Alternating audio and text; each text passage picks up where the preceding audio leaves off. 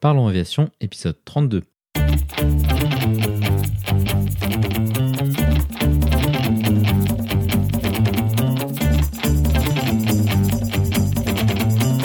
Parlons Aviation, le podcast où on parle de tout ce qui vole.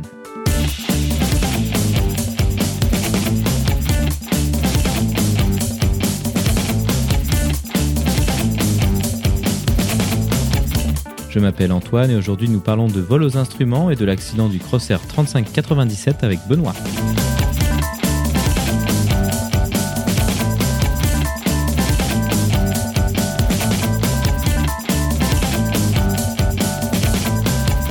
Et c'est tout pour cette semaine car cette discussion prendra tout le temps que nous avons à notre disposition.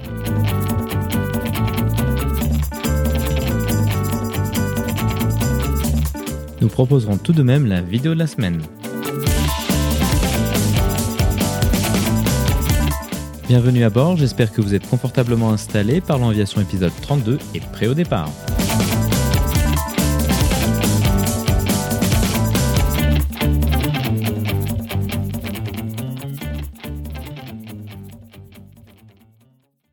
Bonjour et bienvenue dans le 32e épisode de ce podcast. Cette semaine, nous allons proposer une discussion technique avec Benoît. Si vous suivez ce podcast depuis quelque temps, vous avez probablement déjà entendu Benoît lorsqu'il était venu parler avec nous de pressurisation et de son parcours de cadet dans une compagnie du Golfe. Cette fois-ci, pour changer, nous allons structurer cette discussion technique autour d'un accident. L'accident que nous avons choisi est le vol Crossair 3597 ayant eu lieu en 2001. Nous en profiterons pour aller en détail sur la notion de vol aux instruments et de ce que cela implique au niveau des procédures de vol et du pilotage. Nous évoquerons l'intérêt des approches dites aux instruments avec notamment l'ILS, le VOR et la DME. Tous ces éléments nous permettront de dresser le contexte autour de cet accident afin de mieux en comprendre les implications. Nous ferons ensuite la chronologie des événements ayant mené à cette situation tragique avant de proposer quelques enseignements et conclusions qui en ont été issus. Pour conclure, nous tirerons un parallèle avec les technologies actuelles et les solutions qu'elles apportent à ce type de situation.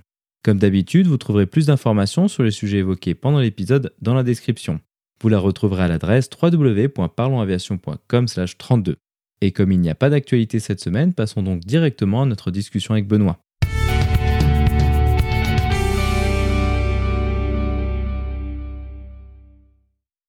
Bonjour Benoît et bienvenue à nouveau sur euh, Parlons Aviation. Salut Antoine, ravi de te retrouver sur un de tes épisodes. De même, c'est avec euh, très grand plaisir. Donc la dernière fois, on avait parlé d'un sujet plus technique autour de la pressurisation.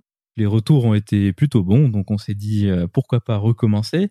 Mais cette fois-ci, ce qu'on propose, c'est une discussion aussi technique, mais néanmoins plus orientée vers euh, l'analyse d'un accident et du contexte autour de, cet accident. Le but, c'est pas nécessairement d'aller dans un très grand détail sur qu'est-ce qui s'est passé exactement quand sur l'accident, mais le but, c'est d'utiliser cet accident euh, qui date maintenant de, de, quelques années pour parler d'un certain nombre de sujets qu'on a déjà évoqués à travers le podcast, et notamment le sujet principal du vol aux instruments, qui est quelque chose qu'on fait tous les jours dans l'aviation de ligne. Le vol aux instruments, ça se met en opposition avec ce qu'on appelle typiquement le, vol à vue. Le vol à vue, c'est le vol de, beau temps qu'on fait en aéroclub et ce genre de choses. Et par contre, en aviation de ligne, on ne peut pas se permettre de ne pouvoir voler qu'en situation de beau temps. Et donc, on a besoin d'utiliser d'autres moyens plus compliqués techniquement, mais aussi au niveau des, des procédures. Avant de commencer l'analyse de cet accident, je pense que c'est important de mettre deux, trois choses en place. Tout d'abord, lorsqu'on analyse quelque chose qui s'est passé et qui s'est mal passé, comme euh, souvent dans, ces cas-là, c'est important de garder en tête que c'est avant tout un alignement de circonstances et que on doit tous apprendre de ces situations et de se dire que si ça arrivait à quelqu'un d'autre, c'est que ça peut nous arriver, que ça pourrait nous arriver en fonction de, la situation dans laquelle on se retrouve et, qu'on pourrait reproduire euh, ces erreurs. Donc on est obligé de toujours se dire, ben ça aurait pu nous arriver, qu'est-ce qu'on peut apprendre des erreurs que les autres ont faites afin de pouvoir s'améliorer et d'éviter de tomber dans, cette euh, situation. L'accident qu'on a choisi d'étudier, c'est l'accident du Crossair 3597.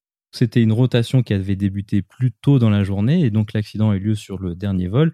Initialement, c'était un aller-retour entre Zurich, qui était une des bases majeures de Crossair, hein, qui était une filiale de Swissair, la compagnie suisse qui était avant une très grande compagnie avec beaucoup d'avions et qui a fait faillite en 2001, et donc, il y avait cette filiale régionale qui s'appelait Crossair. Ils avaient un certain nombre d'avions régionaux, dont l'Avro 146. L'Avro 146, c'est un avion qui est facile à reconnaître, pas nécessairement pour la beauté de ses lignes, si on peut dire ça comme ça, mais plus pour son apparence assez particulière. Donc, c'est un avion à turboréacteur à aile haute, ce qui est déjà pas commun, en tout cas pas commun dans le monde civil. Hein. Les avions militaires tels que le C-17 ou le C-5 sont des avions à turboréaction aile haute, mais là c'est un avion civil régional avec quatre réacteurs. Donc évidemment c'est un relativement petit avion pour environ une centaine de passagers avec quatre moteurs à aile haute, ce qui est une configuration assez peu commune et une configuration clairement qui a jamais vraiment été reproduite pour plusieurs raisons, mais la, plus, la, raison la plus importante, c'est que quatre réacteurs, c'est déjà en train de disparaître doucement sur les avions long courriers à cause des consommations d'essence, et on se doute bien que sur un avion régional, c'est encore plus défavorable. Un élément de contexte qu'on va devoir garder à l'esprit tout au long de cette discussion, c'est l'élément temporel. Donc cet accident a eu lieu en 2001, donc ça fait maintenant pas tout à fait 20 ans, mais quand même euh, bien plus de 15. C'était une époque où le GPS n'était pas un équipement standard dans les avions. Hein. C'est venu en réalité que quand même quelques années plus tard. C'est quelque chose qui va impacter beaucoup notre manière de faire du vol aux instruments, notre manière de naviguer et notre manière de se positionner euh, géographiquement. Sans le GPS, il y avait d'autres techniques de navigation. Hein. Bien sûr, on fait du vol aux instruments bien avant l'invention du GPS et bien avant sa démocratisation surtout.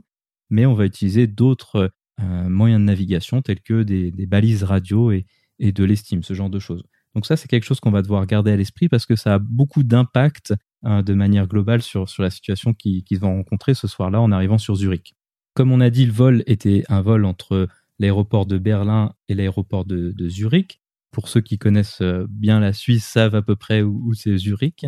Mais pour ceux qui connaissent moins, bah donc c'est sur la partie à l'est de la, de la Suisse. C'est pas encore tout à fait ce qu'on pourrait appeler les préalpes euh, Zurich parce qu'il y a quand même une bonne 100-150 de kilomètres avant de rencontrer des montagnes au-delà de 2000 mètres.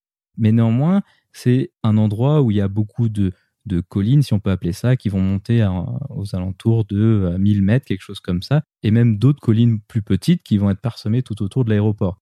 Donc c'est pas un aéroport qui est particulièrement difficile à cause du relief, mais c'est quand même un aéroport où il faut faire attention et, où la précision requise par le vol aux instruments va avoir toute son importance, comme on va le voir dans la discussion de cet incident. Et pour information, vous trouverez la, carte en fait qui est jointe à cet épisode. Et si vous regardez d'un petit peu plus près, vous verrez que sur cette carte, euh, il y a en effet de très nombreux reliefs tout autour de l'aéroport, ce qui laisse entrevoir des approches euh, parfois un petit peu compliquées, et en particulier avec du mauvais temps. Exactement. Après, l'autre particularité de Zurich, et ça, elle n'est pas nécessairement visible immédiatement sur les cartes, et accessoirement, c'est pas particulier à Zurich. En Suisse et même dans d'autres endroits, on a beaucoup de sensibilité au bruit. Donc il y a des riverains, des gens qui ont acheté des maisons, évidemment bien après la construction de l'aéroport, et qui réalisent soudainement que eh bien, la maison est en dessous les chemins d'approche euh, de l'aéroport, et donc bah, avec les avions, hélas, ça fait du bruit qui se passe souvent, c'est que de la pression au niveau des politiques est mise euh, sur, les, sur les autorités aéroportuaires. Nous, en tant que pilote, on va régulièrement, en tout cas en Suisse, c'est clair, se retrouver avec des contraintes qui vont être liées à l'exposition au bruit des riverains. Zurich, c'est une situation assez particulière parce que lorsque les approches sont faites à partir du, nord, donc du nord vers le sud, les trajectoires d'approche, elles survolent l'Allemagne. Et donc, non seulement il y a un aspect politique avec les riverains suisses, mais il y a encore par-dessus ça un aspect politique avec les riverains allemands. Ce qui se passe, c'est que dans certaines situations, certaines pistes sont, il ne faut pas dire tout à fait interdites, mais en tout cas, ils ont une configuration préférentielle au niveau du bruit. Le soir où, donc le vol de la Crossair sont arrivés, normalement, ils utilisent plutôt la piste 16, qui est une des trois pistes, donc celle au nord-est de, de l'aéroport de Zurich, qui est normalement utilisé à peu près systématiquement pour se poser. Ça, c'est une piste assez longue, tout à fait classique, équipée d'un ILS, donc on va en parler un petit peu plus. Cette piste ce soir-là n'était pas la piste préférentielle. Ils n'ont pas eu le choix initial que de prendre une autre piste qui était un petit peu moins favorable, avec un moyen d'approche moins optimal pour la situation présente. Toi, Benoît, est-ce que c'est quelque chose que tu as beaucoup rencontré, ces notions de, politique euh, avec les riverains et de restriction de bruit? Ouais, dans les régions du monde dans lesquelles je vole, c'est vrai que les, nuisances sonores, au final, et tout ce qui est les approches euh, spécifiques pour limiter les nuisances sonores sont très peu communes dans les régions du monde là où je vole. Euh, et pour illustrer ça, je peux, vous donner euh, un petit, un petit feedback qui me marque à chaque fois que je me pose là-bas, c'est à l'aéroport de Mumbai. Pour ceux qui ont vu euh, le film euh, Slumdog Millionnaire, qui a été tourné dans un des euh, bidonvilles de Mumbai, qui est en fait le, bidonville qui jouxte l'aéroport. Et à chaque fois que je me pose là-bas et qu'on taxi avec l'avion vers la porte, euh, on est juste à côté des, des bidonvilles. Donc, euh, et bien sûr, il y a des milliers et des milliers de personnes qui vivent autour des aéroports que l'on dessert. Et on, les nuisances sonores, malheureusement, il n'y a rien qui n'est fait pour pour les combattre. Et euh, toutes ces personnes-là qui qui vivent dans ces dans ces bidonvilles ou dans ces régions du monde qui sont moins favorisées, euh, avec vivent constamment avec de grosses nuisances sonores toute la journée et toute la nuit. Effectivement, ça c'est sûr que c'est quelque chose qui qui est pas plaisant et qu'en niveau de l'urbanisme dans des endroits comme la Suisse où il n'y a pas énormément d'espace pour faire de la ville, ça c'est sûr que c'est des problématiques qui sont euh, toujours euh, très compliquées parce qu'il faut réussir évidemment à contenter un, maximum de personnes. À Genève, là où je suis basé, c'est aussi un assez gros problème parce que il y a des heures de fermeture de, de l'aéroport la nuit et si on rentre plus tard, et eh ben faut aller à Lyon et puis bah alors là c'est tout un tout un bazar. Ça je veux bien te croire. Oui. Ce soir-là, ils auraient pu utiliser la piste 16, on a dit qu'elle était équipée d'une ILS. La question qu'on peut traiter initialement, c'est qu'est-ce qu'une ILS et à quoi ça sert? Comme on a dit, l'IFR, donc le vol aux instruments, c'est une technique qui permet de voler par mauvais temps.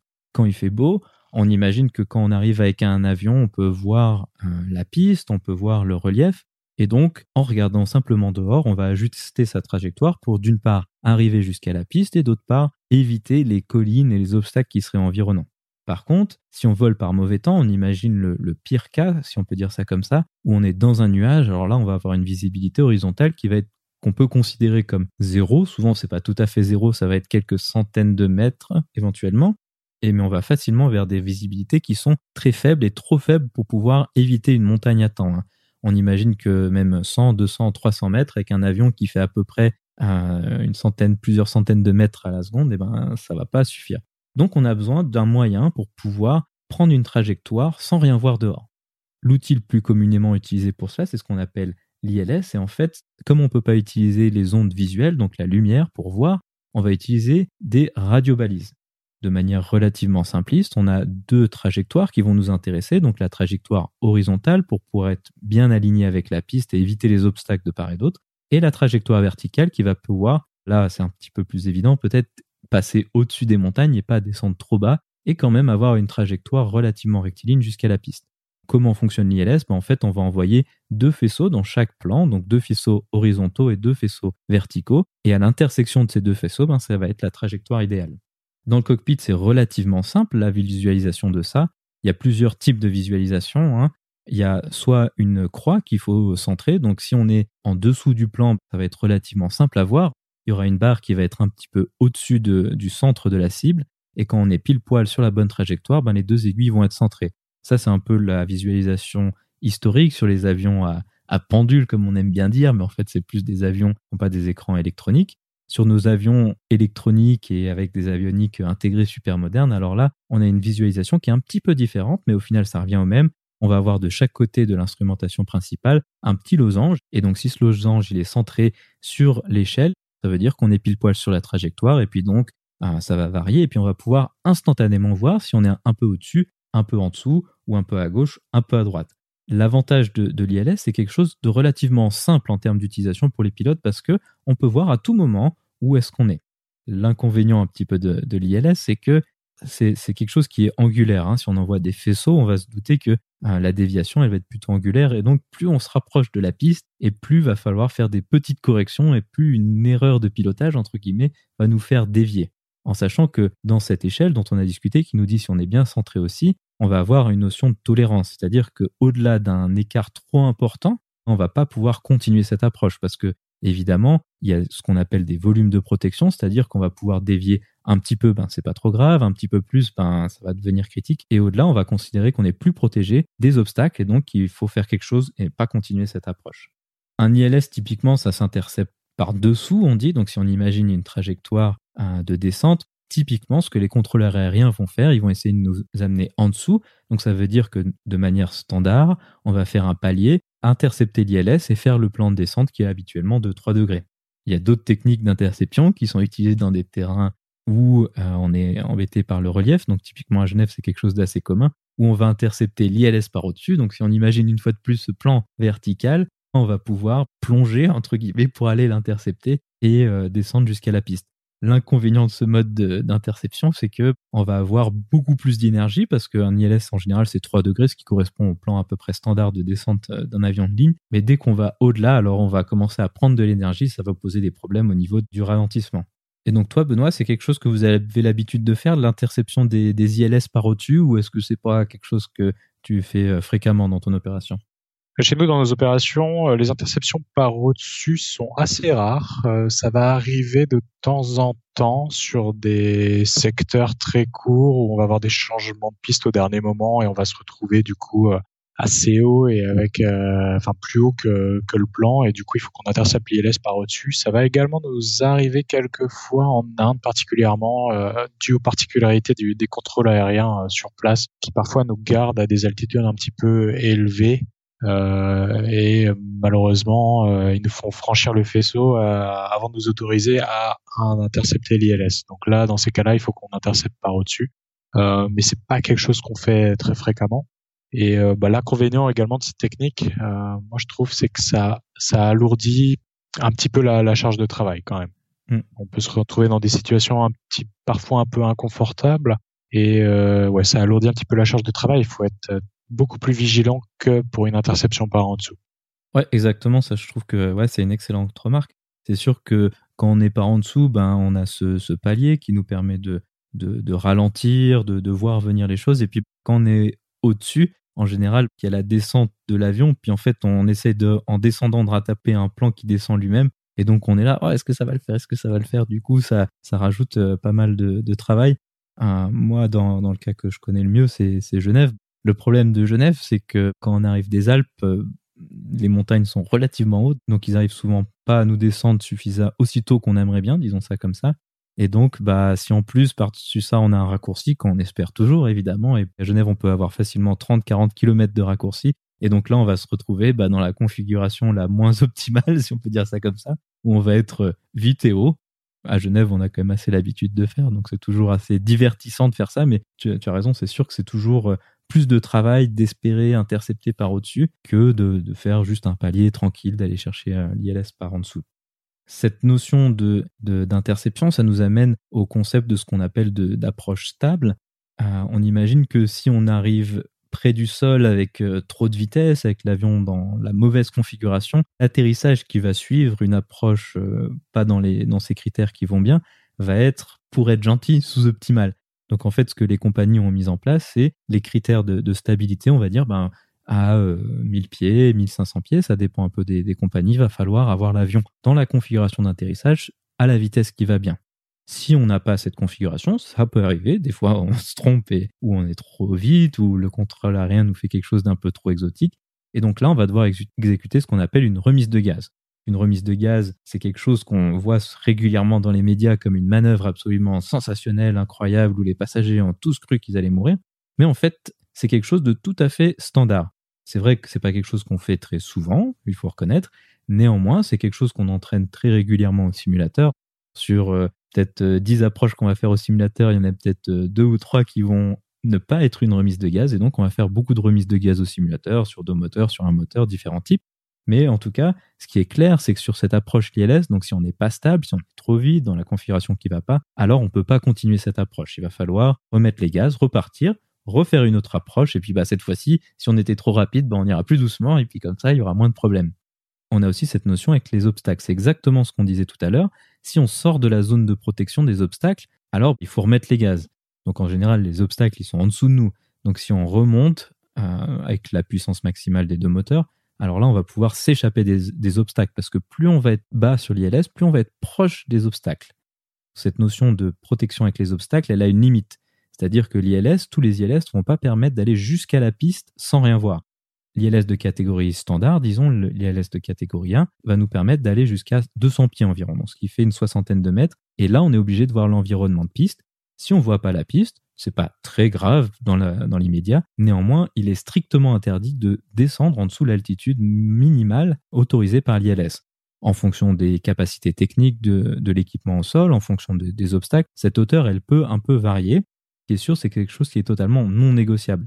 Si on sort des paramètres de protection de l'ILS, que ce soit par le côté en étant avec un suivi de la trajectoire pas suffisamment précis, vers le bas ou vers le haut, alors là, il faut remettre les gaz de manière non discutable. Et c'est quelque chose qu'on fait de manière relativement standard au, simulateur et même en vrai. Ce dont il faut se rendre compte euh, à travers tes explications, Antoine, c'est qu'en fait, euh, les compagnies et nous, pilotes en tant que au niveau des opérations, on va mettre des jalons tout au long de notre approche. On va avoir, comme tu disais, les, critères de, de, stabilité, que si on n'a pas, on fait une remise de gaz. Et on a aussi ce dont tu parlais, l'altitude euh, minimum de décision, qui, si on n'a pas le visuel sur la piste à cette altitude-là, on remet les gaz. Ce sont des, jalons qu'on se donne au long de notre approche pour euh, se donner un maximum de, de sécurité et être sûr qu'on va être dans les meilleures conditions pour l'atterrissage.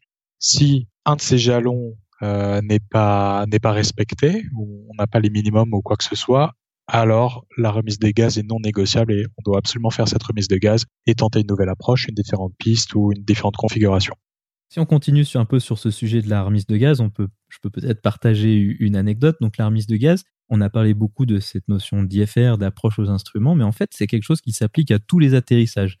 C'est-à-dire que même s'il fait euh, extrêmement beau, qu'on voit par 100 km à, la ronde et qu'il n'y a pas un seul nuage, alors ces critères de stabilité et cette notion d'approche qui doit être correcte, elle s'applique quand même.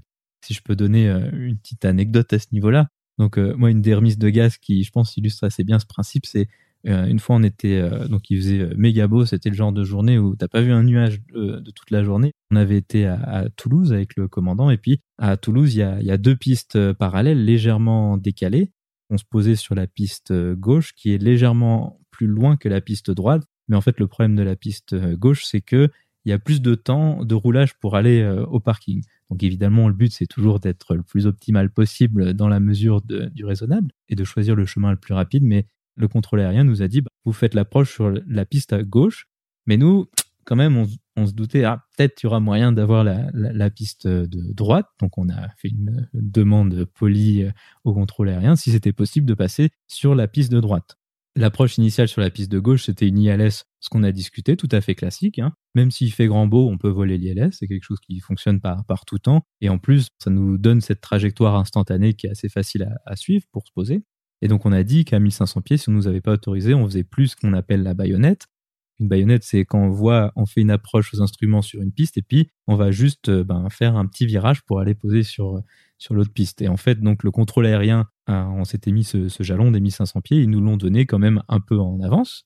On a dit ok, pas de problème. Alors bah c'était une approche aux instruments initialement sur la piste de gauche, puis c'est devenu une approche visuelle sur sur la piste de droite. Comme toute approche visuelle, on déconnecte tout, l'autopilote, les directeurs de vol, tout ça, et on commence à, voler cette approche. Et puis à, un moment, le commandant, il me dit Ah, tiens, c'est bizarre, euh, il y a l'ILS qui qui s'affiche pas sur la piste de droite. Alors bon, vu que c'est une approche visuelle, normalement, c'est pas nécessaire. Puis du coup, bah moi, un peu bêtement, je me dis ah ouais, c'est vrai, c'est étrange. Ok, bon, je sais pas. Commence un peu à réfléchir techniquement. Et là, il s'est passé à peu près, euh, je sais pas, une trentaine de secondes. Et en fait, ce qui s'est passé, c'est que on est arrivé beaucoup trop vite. Donc moi, j'ai demandé au commandant de mettre euh, les, volets sur la configuration 2. Et puis là, il m'a dit ah non, mais en fait, euh, on est encore en configuration lisse. Il y a environ 30, 40 nœuds d'écart entre ce qui est autorisé en configuration lisse minimale et ce qui est nécessaire pour passer en configuration 2. Euh, Là, ça n'allait pas fonctionner. Tout bêtement, on était beaucoup trop vite parce qu'on s'était fait bêtement avoir à chercher un ILS alors qu'on n'en avait pas besoin. On a fait une remise de gaz assez haut, puis de manière assez tranquille parce qu'on l'a vu venir quand il y a eu euh, cette réalisation que la configuration dans laquelle on était n'était pas du tout, du tout la bonne, vu qu'on était trop proche. On a euh, vite discuté de la situation, on a essayé de prendre le train d'atterrissage, parce que ça permet de ralentir l'avion assez facilement. Puis on s'est dit, voilà, pas de bol, ce sera pas aujourd'hui qu'on a, ce sera pas maintenant sur cette approche qu'on arrivera à poser. Puis on a remis les gaz et puis on, a fait demi-tour. On a fait le tour du, terrain, grosso modo, pour aller refaire cette fois-ci une ILS. On n'a pas retenté cette approche visuelle une deuxième fois, mais voilà, tout ça pour dire qu'on peut faire des remises de gaz dans des conditions tout à fait euh, standards, hein, même quand il fait grand beau. C'est pas grave, hein, c'est même honnêtement plutôt divertissant, devrais-je dire. c'est vraiment une procédure tout à fait euh, standard de, ce qu'on peut faire. Revenons-en à notre accident après toutes ces discussions sur, euh, sur l'ILS. Donc, on a dit que l'ILS c'est super cool parce que c'est simple, la déviation elle est instantanée, il y a un faisceau électronique qu'on peut suivre. Si ça marche pas, on fait une remise de gaz, c'est tout droit, c'est assez simple. Néanmoins, à cause de ces problèmes de bruit, ils n'ont pas pu utiliser ce super, euh, cette super aide électronique qu'est l'ILS. Ils ont dû faire ce qu'on appelle une VOR-DME. La VOR-DME, c'est un autre type d'approche qui va être moins simple en termes d'utilisation dans le cockpit parce que au lieu d'avoir un seul équipement combiné latéral et vertical, on va avoir deux équipements séparés. Le premier équipement, c'est le VOR. Le VOR, c'est une radio balise qui va pouvoir nous dire l'orientation entre nous et la balise. C'est-à-dire qu'on va pouvoir savoir, on est au cap 0,20 de cette balise, et donc si on voulait être au 0,25, il faut aller dans un sens ou dans l'autre. Ça, c'est le VOR, c'est relativement simple à utiliser et ça va pouvoir nous donner une trajectoire horizontale. Donc on va pouvoir dire, pour approcher cette piste, il faut être sur le radial 0,20 de ce VOR, et donc on a une trajectoire qui est toute tracée en horizontale. Maintenant, l'autre problématique de, l'approche, c'est de savoir comment est-ce qu'on descend, à quel moment est-ce qu'on descend. Alors, il est possible de faire des approches euh, chronométrées sur un bord, donc ça c'est relativement compliqué. Pour être honnête, moi j'en ai jamais fait dans la vraie vie. Comment ça va se passer On va dire, on survole la balise, donc ça on arrive à savoir le VOR quand est-ce qu'on est pile poil au-dessus. On va compter une minute d'éloignement, faire un demi-tour, revenir sur euh, le radial et puis là descendre pendant une minute jusqu'à une altitude des minima comme on a discuté. Ça, c'est quelque chose de assez euh, rudimentaire, si on peut dire ça pour, le moins, parce qu'on se base sur euh, des, chronométrages de, temps. Ça, c'est quelque chose qui est, possible, mais qu'aujourd'hui, c'est quand même vraiment très rare. Afin de pouvoir faire ce type d'approche de manière plus précise, on a un autre équipement qui s'appelle le DME. Et le DME, en réalité, c'est tout simple. Il y a une émission qui est faite de l'avion, la balise le reçoit et va répondre à l'avion. Tout ça, ça va prendre un certain temps donné, et en connaissant bah, la vitesse de la lumière, on va pouvoir déduire une distance la DME va nous donner au fur et à mesure qu'on va s'approcher ou s'éloigner de cette balise une distance. Grâce à cette distance qui est assez précise, on va pouvoir donc déterminer un cheminement vertical vers notre piste. Le problème de ce mode d'approche, c'est que on avait dit sur l'ILS qu'on avait un affichage instantané de la déviation latérale et horizontale. Alors que là, le VOR, la déviation horizontale, ça c'est relativement instantané, hein, ça fonctionne de manière extrêmement similaire à un ILS, mais pour la déviation verticale, c'est beaucoup plus compliqué. La DME, elle va nous dire, voilà, vous êtes à une distance de 6 nautiques de la balise, point. Nous, on va devoir faire les calculs ou utiliser une carte d'approche pour déterminer à quelle altitude est-ce qu'on devrait être à ce moment-là. On passe d'une déviation instantanée à quelque chose d'assez calculatoire qu'on va devoir utiliser les cartes pour savoir où est-ce qu'on doit être à quel moment. C'est quelque chose qui fait que ces approches sont beaucoup plus compliquées, surtout comment elles étaient volées à l'époque. Aujourd'hui, on a plein d'astuces pour éviter de faire ce calcul, mais à l'époque, il y avait marqué 6 nautiques, il fallait savoir qu'à 6 nautiques, il fallait être à une altitude donnée. Toi, Benoît, est-ce que tu as l'habitude de, voler ces approches euh, non précises On a l'habitude de dire?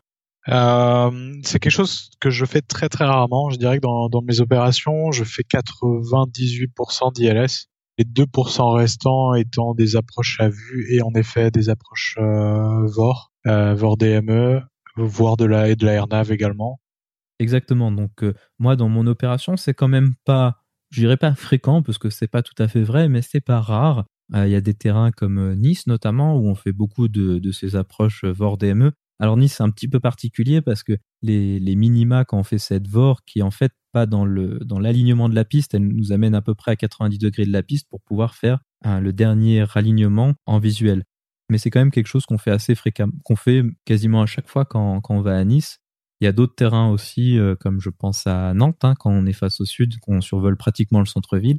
Alors là, on a une VOR DME qui va nous amener pas tout à fait face à la piste, elle nous amène un petit peu de biais. Forcément, les minima sont plus élevés parce qu'il va falloir voir la piste un peu plus tôt pour pouvoir faire le dernier virage et, se poser. Mais en tout cas, ce qui est sûr, c'est quelque chose qu'on essaye un peu d'éviter de manière générale parce que, d'une part, on est trop habitué aux ILS, hein, on pourrait facilement argumenter ça, et puis parce que c'est juste beaucoup plus simple de faire un ILS et la plupart des terrains sur lesquels il y a de la ligne en sont équipés. Moi, ce que je trouve embêtant sur la, la VOR DME, c'est euh, de pouvoir euh, juger notre profil vertical. Comme tu le disais, sur un ILS, il suffit de suivre notre losange, on sait qu'on est sur le profil vertical. Sur une VOR DME, malheureusement, on ne l'a pas, et le seul moyen qu'on a, c'est de se référer à la carte et de regarder en se disant, j'ai la carte sous les yeux, je vois qu'à Zurich, euh, à 6 nautical miles du terrain, je dois être à une altitude de 3220 pieds. Le problème se pose quand euh, tu te retrouves plus haut ou plus bas. Tu es à 6 nautiques du terrain et tu es à 4000 pieds. Donc ça veut dire qu'il faut corriger et souvent, euh, c'est pas une règle très précise. Hein. On tâtonne un petit peu, on sait qu'on est un petit peu haut, donc on va descendre un petit peu plus vite. Et puis au prochain check à 5 nautical miles, on va regarder où on en est par rapport au profil. Donc ça veut dire que voilà, on va on va on va juger un petit peu notre déviation et tous les tous les nautical miles, on va regarder où on en est par rapport au profil. N'a pas l'information en direct. On est toujours obligé d'attendre un petit peu et de voir où on en est, de corriger ou euh, de se laisser porter. Voilà, ça rend la charge de travail un petit peu plus élevée et la situation euh, un peu plus complexe à gérer. Oui, exactement. D'autant plus que sur un ILS, comme on a discuté, on a cette, ce plan de descente euh, avec l'horizontale qui est clairement défini. Sur une approche VOR-DME, on peut imaginer deux modes sur lesquels elle peut être volée. Il y a le mode euh, qu'on utilise aujourd'hui. En fait, on la vole simplement comme une ILS. Et donc, on suppose qu'on trace ce, chemin vertical de 3 degrés et on vole une descente continue. C'est comme ça qu'on vole les approches aujourd'hui. Et à ma connaissance, il y a pratiquement plus de compagnies aériennes qui autorisent de le faire autrement. Néanmoins, sur ces approches VOR DME, il y a une autre manière de pouvoir les voler, c'est-à-dire qu'on a discuté des minima, qui est l'altitude finale de descente, mais on va avoir des altitudes de descente qui peuvent être intermédiaires au lieu de suivre une trajectoire euh, rectiligne continue jusqu'à la piste, on va pouvoir descendre plus bas pour espérer passer en dessous de la base des nuages et puis après continuer jusqu'à la piste. Et puis des fois, il y a plusieurs paliers. On va pouvoir descendre ben, largement en dessous du 3 degrés, faire un palier, redescendre encore quelques centaines de pieds, faire un autre palier, jusqu'à arriver au minima et puis là espérer voir la piste plus tôt. Ça, c'est quelque chose qui s'appelle le dive and drive en anglais au lieu de faire une descente continue, ben on va faire un peu ce qu'on discutait tout à l'heure avec ces ILS interceptés par au-dessus, sauf que là, on va aller en dessous, mais au-dessus de l'altitude minimale de sécurité tout de même, donc ça reste en sécurité par rapport aux obstacles qu'on verra probablement pas, mais on va faire un plan de descente plus fort que les 3 degrés, faire un palier, et puis ensuite faire les paliers intermédiaires jusqu'à avoir la piste. L'inconvénient de, ce mode de fonctionnement, c'est que de faire euh, des descentes donc à plus fort taux que ces 3 degrés, exactement comme on avait dit l'ILS par au-dessus, ça rajoute plus d'énergie que ce qui serait nécessaire dans l'absolu. On va devoir réduire la puissance des moteurs, avoir une configuration de volet train d'atterrissage suffisante pour pas prendre trop de vitesse pour être embêté après. Puis après, mettre les moteurs à une puissance relativement importante parce que si on a des volets du train, ça veut dire qu'on a beaucoup de traînées dehors, donc il va falloir mettre beaucoup de puissance sur les moteurs pour tenir ce palier. Euh, ce palier, il va être évidemment plus proche des obstacles que si on avait fait la trajectoire rectiligne dont on a discuté précédemment. Donc ça, c'est un mode qui aujourd'hui, ben, ça nous paraît un peu presque bizarre que ça ait été volé comme ça, mais avant, c'était quand même relativement la norme, dans le sens où on se disait, on va descendre plus fort pour pouvoir passer sous la base des nuages, puis voir le sol et l'environnement de piste éventuellement plus tôt, et donc pouvoir continuer une approche visuelle plus tôt au lieu d'attendre de faire une trajectoire rectiligne et peut-être de passer sous les nuages un petit peu plus tard. Néanmoins, ce qui reste tout à fait applicable avec ce nouveau mode d'approche plus euh, biscornu, disons ça comme ça, avec une trajectoire moins rectiligne, c'est les minima. Ces attitudes de sécurité les minima, ça reste quelque chose de totalement non discutable. Il est vraiment strictement interdit de passer dessous. Afin de pouvoir passer dessous, ben, c'est relativement simple, il faut pouvoir voir la piste. Dans le cas de l'accident du Crossair 3597, eux ont dû voler cette approche Fort DME à cause du bruit de cette fameuse piste 16 où ils auraient pu voler l'ILS ils ont volé cette approche et ils l'ont volée en allant, en plongeant, entre guillemets, jusqu'à l'altitude minimale de sécurité en faisant les paliers intermédiaires.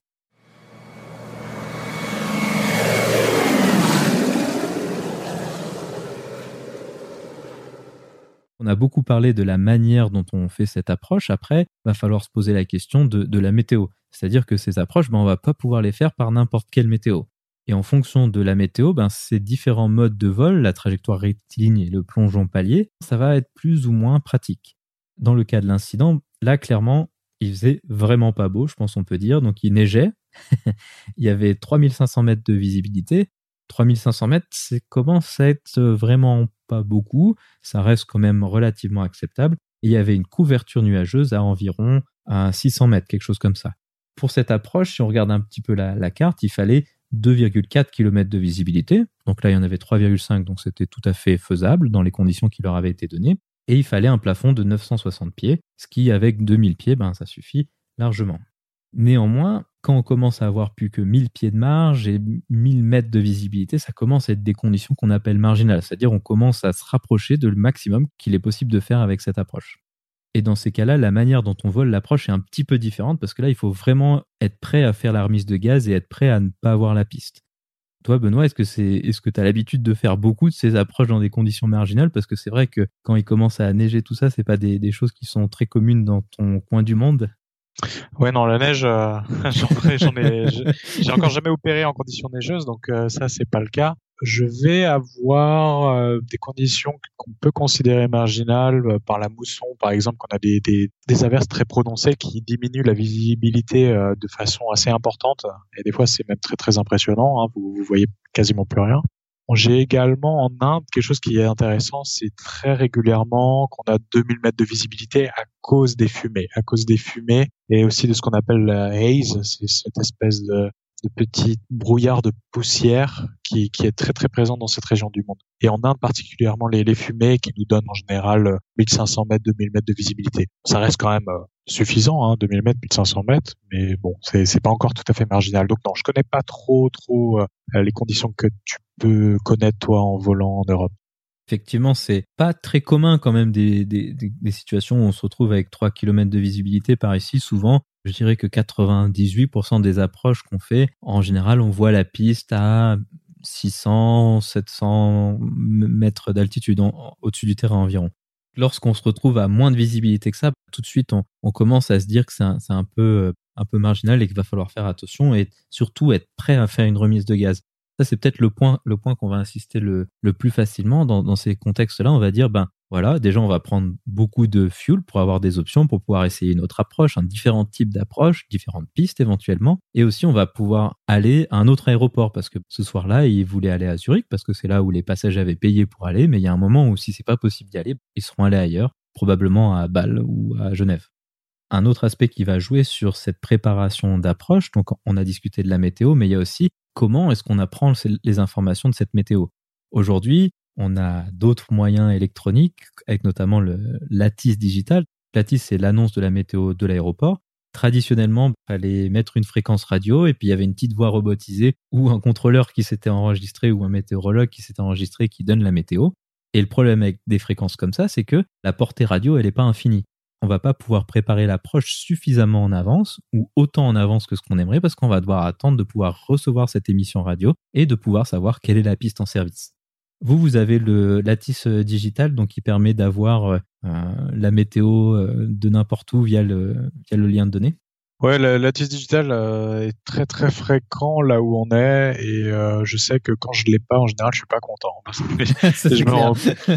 ouais, et parce qu'en effet comme tu disais euh, si on est obligé de, de, se référer à un Atis audio ça veut dire qu'on est limité en portée ça veut dire qu'on va préparer notre approche un petit peu au dernier moment Tandis que vers Lattice Digital, même au-dessus de l'océan, euh, je peux demander euh, la météo du terrain là où je vais arriver et avoir une météo très précise. Et je sais que ça arrive euh, toutes les heures. Donc dès que je sais qu'il va y avoir une nouvelle Lattice, j'appuie sur deux trois boutons, hop, et 30 secondes après, j'ai le nouvel Lattice avec toutes les données météo qui sont écrites. On peut les, on peut les discuter avec le capitaine voilà, on n'a pas besoin de se concentrer dans son coin, d'écouter l'audio, essayer de comprendre ce que la voix robotique est en train de nous dire, parce que des fois la transmission est vraiment pas bonne.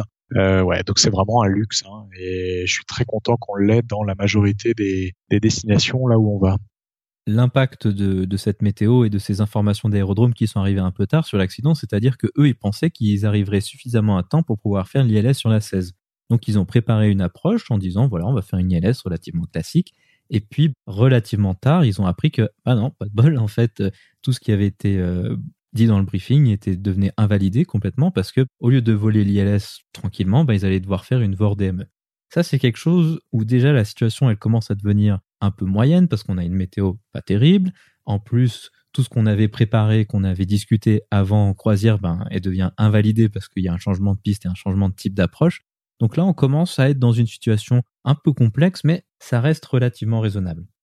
En arrivant sur Zurich, ils ont commencé l'approche avec ce mode de descente dont, on a dit oui, plonger. Ils ont fait l'altitude de palier. Et donc là, il s'est passé plusieurs choses et c'est là où la situation devient rapidement assez tangente. Le volume de protection autour des obstacles, en fait, plus on s'approche de la piste, plus il est réduit peut-être au début d'approche, on va avoir 300 mètres de protection avec les obstacles. Et plus on se rapproche de la piste, plus on va avoir pratiquement zéro. Hein, au minima, il va y avoir peut-être une dizaine de mètres avec les obstacles, quelque chose comme ça, en fonction du contexte de l'approche et comment elle a été conçue. Ce qui s'est passé là initialement, c'est qu'ils sont descendus à 1200 p minutes sur une approche comme ça. Je pense qu'on peut dire que ça commence à être beaucoup parce que typiquement, sur une ILS, on va avoir 700, 800 pieds minutes et là, on descend donc quasiment deux fois plus vite plus on descend vite, plus les choses se passent rapidement et plus notre taux de rapprochement avec le relief est rapide. Et aussi, bah, on a parlé de ce palier qui va devoir être fait, donc plus la mise en palier va devoir être franche au niveau des contrôles et au niveau de la, mise en puissance des moteurs. Ils ont atteint les minima environ 2-3 nautiques avant euh, là où ils, les auraient atteints s'ils avaient fait la descente rectiligne. Là, le problème qui se pose, c'est que on est bas par rapport au plan et donc ils se sont retrouvés avec une colline entre eux et la piste. Ça veut dire que même s'il avait fait beau dans la situation qui est donnée, en fait, ils n'auraient pas pu voir la piste tout simplement parce qu'il y avait une montagne qui leur les empêchait de voir la piste. Sauf que là, ben, ils étaient dans des conditions météorologiques fortement dégradées avec de la neige et ce genre de choses. Ils n'ont pas vu la piste, ça c'est clair, mais ils ont vu le sol. Donc ils ont vu euh, les forêts, les, collines environnantes. Ils se sont dit, c'est bon, on voit quelque chose. Donc euh, ils se sont permis de, continuer à descendre en dessous de l'altitude minimale de sécurité. Et là, c'est vraiment là où il y a vraiment l'erreur de, cet accident. Comme on a dit, c'est vraiment strictement interdit. On est d'accord, Benoît, c'est toi aussi ta compréhension de cette situation. Ah, clairement, c'est clairement interdit de descendre en dessous d'une altitude euh, euh, minimum si on a si n'a pas les minima. Dans notre profession, c'est une faute extrêmement grave. Et ouais. Et la, la chose que, que je voudrais rajouter également par rapport à cette approche, c'est qu'il faisait nuit également. Et quand il fait nuit, évaluer le terrain, quand vous avez un tout petit peu de visibilité, que vous essayez de voir, vous, vous voyez rien, quoi. Donc, euh, dans leur cas, la, nuit a également été un facteur très important. Oui, exactement. Ça, c'est une excellente remarque. En fait, euh, les villes, les structures qui sont illuminées, c'est très facile à voir la nuit. La nuit, on va pouvoir voir beaucoup plus facilement les, villes, les routes, ce genre de choses. Mais néanmoins, ce qu'on pense pas de manière intuitive, en tout cas moi, quand j'ai commencé à voler de nuit, c'est quelque chose qui m'a pas mal étonné, c'est que sur les montagnes, en fait, il y a pratiquement aucune structure illuminée, et donc ça veut dire qu'on ne voit absolument rien, que ce soit la mer, ou les montagnes. C'est tout noir et on voit rien. Donc effectivement, c'est une situation qui est très dangereuse, les montagnes de nuit, parce que c'est littéralement impossible de voir quoi que ce soit. On n'arrivera à éviter aucun obstacle, même quand il fait relativement beau. Hein. des fois, en faisant Genève-Nice, on fait évidemment la traversée au-dessus des, Alpes. On se dit, bah, il y a des montagnes de part et d'autre, mais on voit vraiment rien. C'est juste une grosse tache noire avec quelques villages au, milieu en fond de vallée. Maintenant, reprenons un peu la chronologie de, de l'accident. Donc, ils ont vu quelque chose, en tout cas, ils ont, le, commandant a annoncé avoir vu le sol, qui sont passés en dessous de cette altitude, pas nécessairement de beaucoup, environ euh, une cent, cinquantaine de pieds. Ensuite, ce qui s'est passé, c'est que ils ont eu le radio-altimètre qui s'est activé. Le radio-altimètre, c'est un altimètre euh, un peu différent de l'altimètre classique. De manière classique, on mesure l'altitude de l'avion en mesurant une pression atmosphérique. Mais on a aussi sur les avions un petit peu plus modernes, pour faire des approches de plus grande précision, une sonde qui va mesurer la hauteur entre le relief et l'avion. C'est juste tout bêtement quelque chose qu'on voit des ondes en dessous de l'avion et puis qui attend d'avoir un retour et puis qui mesure la distance. Et en fait, ce qu'ils ont eu, c'est que le radioaltimètre a affiché 500 pieds. Donc ça veut dire que la hauteur entre le sol et l'avion s'est réduite à environ, ça fait euh, un peu moins de 200 mètres.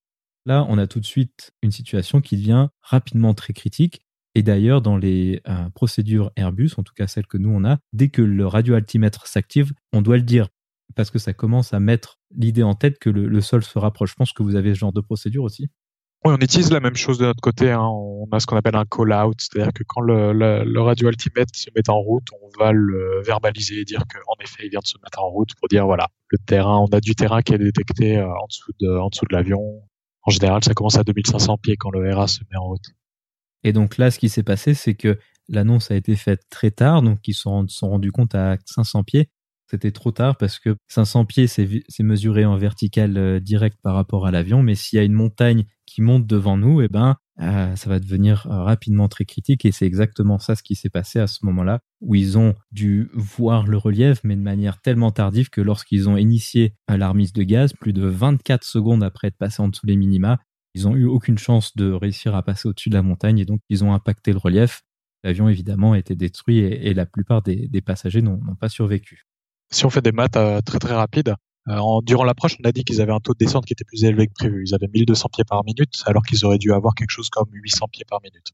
1200 pieds par minute, ça veut dire qu'en 30 secondes, ils descendent de 600 pieds. Donc si vous avez un radio altiméteur qui vous donne 500 pieds, ça veut dire qu'il vous reste moins de 30 secondes de vol dans la configuration actuelle avant d'impacter le sol. 25 secondes pour, prendre, pour se rendre compte, prendre une décision et mettre en place la décision. Ça laisse très très peu de temps. Exactement. Puis en plus, ce que tu décris là, c'est juste, mais c'est en plus le meilleur cas parce que ça, ça marche si on est au-dessus d'une région plate. Mais là, pas de chance, bah, Zurich, c'est pas plat. Et du coup, non seulement ils avaient peu de temps parce qu'il parce qu'il y avait 500 pieds, mais en plus, il y avait du, relief qui, qui montait. Donc, c'était une situation qui est devenue rapidement critique. Pourquoi elle est devenue critique? Parce qu'ils sont passés en dessous de cette altitude, au-dessus de laquelle ils étaient en sécurité et au-dessous de laquelle il faut avoir la piste pour pouvoir euh, y aller normalement.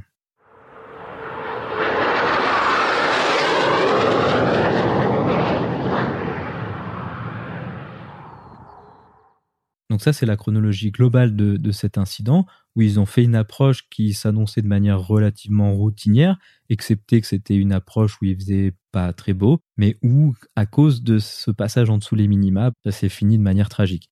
Ce qu'on peut faire maintenant, c'est de discuter de la situation de manière un petit peu globale et de s'interroger quelles sont un peu les, erreurs qui ont, été faites à, à ce moment-là. Toi, t'en, t'en penses quoi, Benoît, si tu dois en sortir peut-être euh, les deux, trois plus grosses erreurs? Euh, je dirais que l'erreur principale, alors excusez pour pour l'anglicisme, mais nous c'est ce qu'on appelle euh, situation awareness, c'est-à-dire la votre perception de votre environnement. Je dirais que la première erreur, c'est la perception de leur environnement était était pas adéquate. C'est le capitaine qui qui volait euh, qui volait l'approche. La représentation mentale que le capitaine s'est fait de cette approche et de là où il était par rapport à l'approche était faussée. C'est pour ça qu'il s'est retrouvé avec un, taux de descente qui n'était pas adéquat, peut-être une vitesse qui n'était pas adéquate non plus. Euh, voilà. Et la, chose à faire et que nous on fait dans nos opérations, c'est ce qu'on appelle cross-check, c'est-à-dire qu'on va tout le temps vérifier. Ok, où est-ce qu'on en est par rapport à l'approche? On est à telle distance, à telle distance, il faut qu'on soit à telle altitude. Est-ce que c'est le cas? Oui ou non Si c'est le cas, on continue. Si ce n'est pas le cas, on corrige. Et si l'écart est trop important, c'est une remise des gaz. Euh, malheureusement, ils se sont pas remis en question. Ils ont jamais vraiment vérifié là où ils en étaient et je pense que c'est l'une des fautes principales en plus de celle d'être passé sous les minima. Exactement. Donc ça, c'est évidemment la, le situational awareness, donc la conscience de la situation globale. C'est quelque chose de, très important qui est tout le temps discuté. C'est aussi quelque chose qui va être très affecté par la, charge de travail. Plus on va être débordé, plus il va y avoir des choses à faire, des choses euh, non standards à faire, la nuit, de la météo, quelque chose comme ça, notre charge de travail, ben, elle va augmenter, augmenter, augmenter. Et ce qui va rester de disponible pour la, la situational awareness va être assez rapidement réduite. Et c'est là où, où, où, ça a été compliqué pour eux, parce que vraiment, il y a eu un certain alignement de facteurs, l'approche qui a changé à la dernière minute, la météo qui n'était pas terrible, et, le taux de descente et tout ça qui ont fait que ben, se sont retrouvés effectivement dans, dans cette situation avec une vision globale de la situation qui était euh, pas aussi bonne que ce qu'elle aurait dû être sûrement. Euh, si on s'intéresse peut-être aujourd'hui à quelles seraient les, solutions qu'on a par rapport à, tout ça, effectivement, bah, la règle des minima, c'est quelque chose qui est très clair. Hein. Et puis en tant que copilote, si, euh, ou en tant que commandant, en tant que membre d'un équipage du cockpit, finalement, si on voit l'autre qui passe en dessous des minima sans voir l'environnement de piste, alors là, il y aurait une reprise de contrôle immédiate et il n'y aurait pas de débat. C'est quelque chose qui est largement facilité aujourd'hui parce qu'on a ce qu'on appelle le CRM, donc le Crew Resource Management. C'est des sortes de cours de, de, travail en équipage finalement, et où on dit, et les compagnies disent très clairement, en tant que membre de, de, l'équipage du cockpit, si vous voyez quelque chose d'anormal, alors vous avez toute l'autorité nécessaire pour reprendre les commandes. Alors bah, si un commandant reprend les commandes sur un copilote, bah, ça c'est quelque chose qui n'est pas si extraordinaire que ça. Mais à l'inverse, ce qui aurait pu avoir lieu ici, c'est que le copilote reprenne euh, les commandes au commandant de bord. Et ça, c'est toujours, même aujourd'hui, quand même une situation assez délicate mais là, ça aurait été euh, également une, une possibilité. Donc, grâce à ce nouveau mode de fonctionnement, de travail en équipe, alors on a quand même plus de possibilités pour euh, éviter ces, accidents. Je ne sais pas ce que tu en penses, si toi, ça ressemble aussi à ça dans ton opération. Ouais, bien sûr. Moi, durant mon training, on a comment dire, cet aspect de, de, reprise de commande et, a été très très marqué. C'est-à-dire qu'on nous a appris et on nous a répété euh, et on nous a entraîné à parler déjà quand quelque chose nous paraît d'anormal, à, le verbaliser, à dire je, je, suis pas très à l'aise là avec ce qui est en train de se passer. Moi, je trouve pas ça normal. Qu'est-ce que tu en penses? Voilà, ça c'est des choses qu'on apprend à verbaliser et qu'on qu'on travaille beaucoup là-dessus. La deuxième mesure étant, s'il n'y a pas de réaction euh, du capitaine par rapport à cette première verbalisation, on nous apprend à euh, affirmer notre position et à éventuellement prendre le contrôle de l'avion pour l'amener dans une position qui sera plus euh, en sécurité globalement, c'est faire une remise de gaz. Une remise de gaz n'aggravera jamais la situation. Une remise des gaz nous apportera toujours plus de sécurité. Donc ça, c'est quelque chose qu'on nous apprend à faire. Même si on se trouve face à un commandant de bord qui a beaucoup d'expérience et qui peut avoir un ego assez important, on est formé à prendre contrôle, à faire une remise de gaz si on juge que la sécurité de l'avion est impactée. Ouais, ça c'est très juste. Et puis il y a aussi cet aspect-là, c'est-à-dire que normalement dans les compagnies qui se respectent ou disons les compagnies modernes, si on fait une remise de gaz de trop qui était trop conservative, alors personne ne dira jamais rien. Ça coûte de l'argent à la compagnie, hein, bien sûr, ça coûte quoi 700 800 kilos de pétrole sur un avion comme le 320, mais les compagnies disent clairement si vous faites des remises de gaz et que c'est trop conservateur, bah il n'y a pas de problème. Mais par contre, si vous, deviez faire une remise de gaz et que vous la faites pas, alors là le ton va être rapidement haussé. Hein. Je pense que c'est pareil euh, pour toi. Ouais, ouais. Alors nous, typiquement, euh, si vous faites une, erreur de ce style-là, euh, la première fois, on vous tape sur les doigts et la deuxième fois, on vous montre la porte. ouais, c'est puis, c'est normal, c'est un peu finalement la suite de cet accident, mais en fait, il y en a eu beaucoup d'autres où on aurait dit pourquoi est-ce qu'on a continué cette approche Et puis quand on regarde la, chronologie de l'accident, ben, on voit le truc arriver assez rapidement. Donc il y, a différentes situations. Il y a eu l'Air France le 330 à Toronto où c'était aussi comme ça, où où ils ont touché ben, plus, de la, plus de la moitié de la longueur de la piste, des choses comme ça. Donc maintenant, les compagnies disent faites une remise de gaz de trop, si c'est trop conservateur, ben, il n'y aura pas de problème et il se passera en général rien du tout. On vous, il y aura une réponse au rapport qui dira ok, c'est bien noté, merci pour le rapport. Quoi. Ouais, en fait, je dirais qu'il n'y a jamais une remise de gaz de trop, en fait. Toutes les, toutes les remises de gaz sont, sont valables en général. Je trouve que c'est une très bonne remarque. C'est vrai que si à partir du moment où il y a un des membres du, de l'équipage du cockpit dit qu'il faut faire une remise de gaz, ben, alors on fait une remise de gaz, puis il n'y a pas de problème suite à ça. Si on peut parler peut-être d'un autre, de deux autres petits aspects de cet accident qui seraient un peu différents aujourd'hui. Aujourd'hui, comme on a le GPS et puis des centrales de navigation beaucoup plus précises, on arrive à avoir l'affichage du relief sur nos écrans de navigation. C'est-à-dire qu'on va avoir le, tracé de la trajectoire, mais on va avoir aussi des taches de couleurs qui vont aller du vert au rouge de manière classique pour nous dire où sont le relief. Dans une approche comme ça, aujourd'hui, il y aurait eu plusieurs choses qui seraient passées. On aurait eu un affichage du relief, l'avion nous aurait dit là devant vous il y a une colline. Donc il aurait affiché en vert initialement et plus on s'en serait rapproché plus elle aurait changé de couleur vers quelque chose qui serait devenu assez rapidement orange voire rouge. On aurait pu voir en avance plutôt qu'il y avait cette colline et que ça aurait été un problème. Ça c'est le premier aspect. On a aussi sur les avions euh, l'avion arrive à projeter sa trajectoire en 3D c'est-à-dire que là, l'avion, dans le cas qu'on a discuté, regardait juste la hauteur du radio altimètre pour dire bah, il y a 500 pieds d'air entre le sol et l'avion, mais maintenant on arrive à regarder 30 bah, secondes en avance. Et l'avion, il est capable de faire un calcul et de dire dans 30 secondes, si tu continues sur cette trajectoire, alors tu vas aller dans une montagne.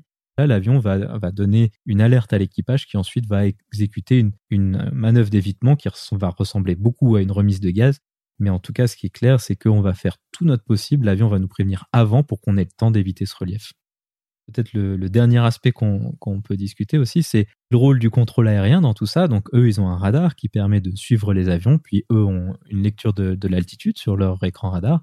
Là, en l'occurrence, à Zurich, ils ont des systèmes qui permettent de donner une alerte au contrôleur si l'avion est trop bas. Sur cette piste-là, le, le, système d'alerte par rapport au relief n'était pas actif euh, au contrôle aérien. Donc, c'est-à-dire que s'ils avaient pris une autre piste à laquelle ils n'avaient pas accès ce soir-là à cause des normes de bruit, une fois de plus, alors peut-être que le contrôleur aérien aurait pu voir quelque chose et le système lui dire quelque chose et donc peut-être il aurait pu prévenir l'équipage qu'ils étaient euh, à une altitude trop basse par, rapport au relief.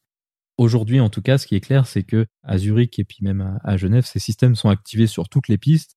Dès euh, le moment où un avion passe en dessous le plan, le contrôle aérien qui devrait pouvoir dire quelque chose et essayer de, casser cet enchaînement qui, a mené à, l'accident. Et puis le, dernier aspect euh, également de, cet accident, c'est tout l'aspect humain. Moi, je sais que depuis que j'ai commencé à voler, c'est quelque chose dont je m'étais pas rendu compte avant. C'est-à-dire que, que notre corps, notre, euh, notre cerveau, euh, ce sont des machines complexes et euh, qui sont qui peuvent être capables de formidables choses, mais également peuvent être peuvent vous emmener dans des situations et des erreurs qui peuvent être assez assez importantes. Je pense notamment dans le cas de ce crash, le, le, le capitaine avait entendu que l'avion, les précédents, n'avait vu la piste que à environ, euh, je crois, deux nautiques et demi euh, avant le seuil de piste. Et, et le, le, commandant de bord a dû vraisemblablement s'inspirer de ce qui a été dit pour se faire une projection mentale et pour alimenter sa projection mentale qui était erronée.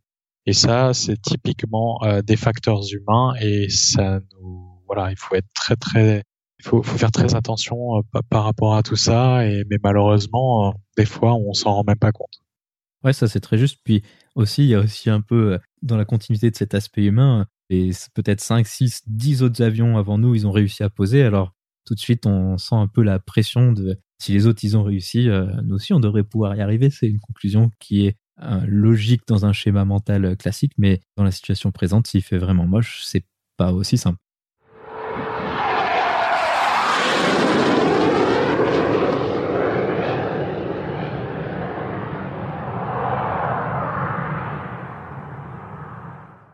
Donc ce que je propose qu'on fasse maintenant, c'est qu'on conclue cette discussion en parlant des différentes techniques qui sont euh, disponibles aujourd'hui pour rendre plus simple de, voler ces approches. La première chose, ben, c'est ce qu'on a un peu discuté tout au début en disant que c'était pas applicable dans le cas de cet incident. C'est tout ce qui est GPS, donc on va avoir beaucoup plus de simplicité à avoir des, approches GPS qui vont être calculées avec une déviation euh, standard et puis aussi tout ce qu'on a discuté par rapport au changement de, culture et de mentalité dans les cockpits. Ainsi se conclut donc cette discussion technique avec toi aujourd'hui, Benoît. Merci beaucoup d'avoir accepté de venir parler d'approche, d'IFR et de cet accident avec moi.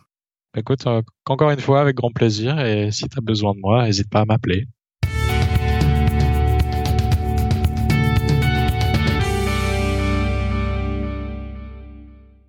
La vidéo de la semaine est une vidéo de la série Mayday Danger dans le ciel. Elle traite de l'accident du Crossair 3597 dont nous avons discuté avec Benoît. La perspective proposée par l'épisode de cette série est un peu différente de ce que nous avons proposé car les sujets autour du vol aux instruments n'y sont que peu évoqués. Néanmoins, cette vidéo est tout de même intéressante pour son traitement des sujets autour des facteurs humains malgré une dramatisation peut-être un peu excessive classique pour ce type de série. Vous trouverez le lien vers la vidéo dans la description ou en allant sur le lien www.parlonsaviation.com slash vidéo 32 sans accent sur le E de vidéo.